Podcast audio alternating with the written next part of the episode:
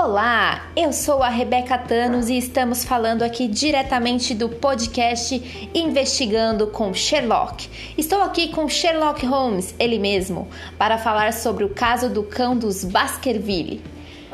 Sherlock, quem era o alvo do cão? O alvo era Sir Henry Baskerville, o último herdeiro da família. E quem era o verdadeiro culpado? O verdadeiro culpado era o Spatelon. Como você descobriu que ele era o culpado?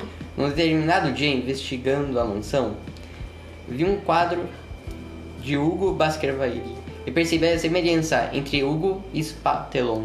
Como você o capturou?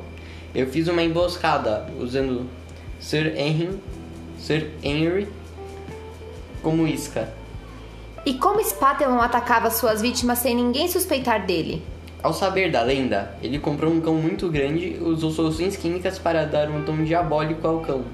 Com isso, já que todos conheciam a lenda, ele poderia matar os outros herdeiros com o cão e ninguém desconfiaria dele. Muito obrigada pela sua participação, Sherlock. Até mais.